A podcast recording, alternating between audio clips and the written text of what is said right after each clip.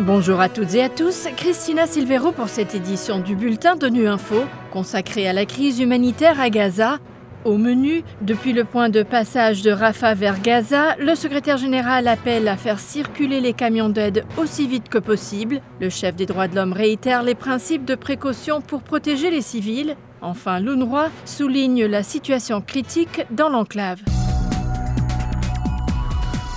Le secrétaire général des Nations Unies se trouvait ce vendredi du côté égyptien du point de passage de Rafah entre l'Égypte et Gaza, entouré des camions chargés de fournitures d'urgence qu'attendent le feu vert. Antonio Guterres a, dans un discours passionné, parlé des 2 millions de personnes coincées sans provision suffisante de l'autre côté du mur. Nous devons absolument faire circuler ces camions aussi vite et autant que possible, a-t-il dit, avant de renouveler son plaidoyer pour un cessez-le-feu humanitaire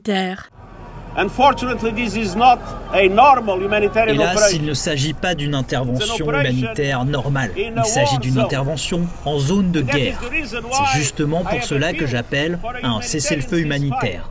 Je ne suis pas de ceux qui pensent qu'un cessez-le-feu humanitaire est une condition préalable à la délivrance de l'aide, Simplement, nous ne voulons pas punir les habitants de Gaza deux fois. Une fois à cause de la guerre, une autre fois à cause du manque d'aide humanitaire. Mais il est absolument clair que le cessez-le-feu humanitaire rendra les choses plus faciles et beaucoup plus sûres pour tout le monde. Et je voudrais finir en exprimant ma plus profonde gratitude au peuple égyptien ainsi qu'au gouvernement de l'Égypte, l'Égypte qui aujourd'hui est la clé de voûte qui permet à l'espoir d'exister de l'autre côté de la frontière. bordo.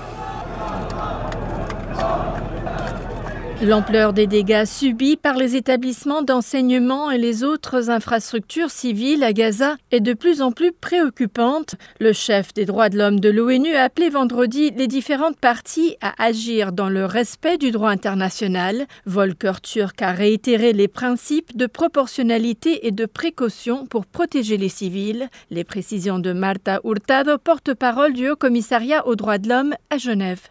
Avec plus de 3700 personnes tuées à Gaza et 1000 autres présumées sous les décombres, ainsi que 1300 personnes tuées en Israël et un million de Palestiniens supplémentaires, dont la moitié sont des enfants, qui auraient été déplacés, nous implorons toutes les parties de permettre les passages rapides et sans entrave de l'aide humanitaire pour tous les civils dans les besoins, où qu'ils se trouvent.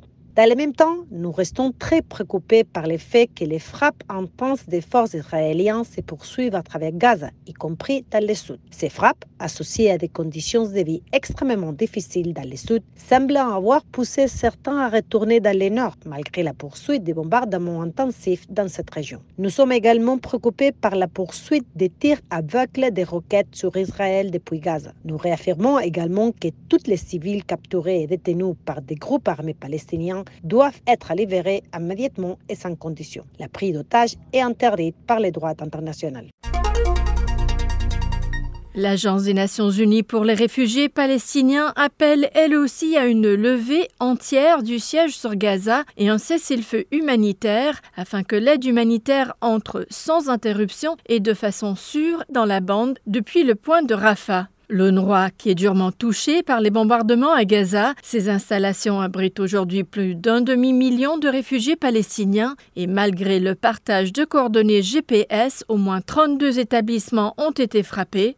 L'eau et les fournitures manquent, la situation est critique, comme l'explique sa porte-parole Tamara Al-Rifai. Mes collègues à Rafah, dans le sud de la bande de Gaza, nous ont déjà dit il y a quelques jours qu'il ne leur reste plus beaucoup de nourriture, d'éléments d'assistance essentiels pour l'équipe UNRWA, mais aussi pour la population qui est réfugiée dans nos écoles. Le plus important pour nous maintenant, c'est d'obtenir de l'eau potable et c'est d'obtenir des médicaments, y compris des médicaments de base comme de l'insuline ou du paracétamol, pour pouvoir subvenir aux besoins les plus urgents. Et le commissaire général de l'UNRWA a déclaré déjà en début de semaine que l'UNRWA n'était plus en mesure de protéger et assister les personnes déplacées telles que le dit notre mandat par souci de sécurité et aussi par souci de stock. Nous n'avons plus suffisamment d'eau, de nourriture et de médicaments pour couvrir tous les besoins.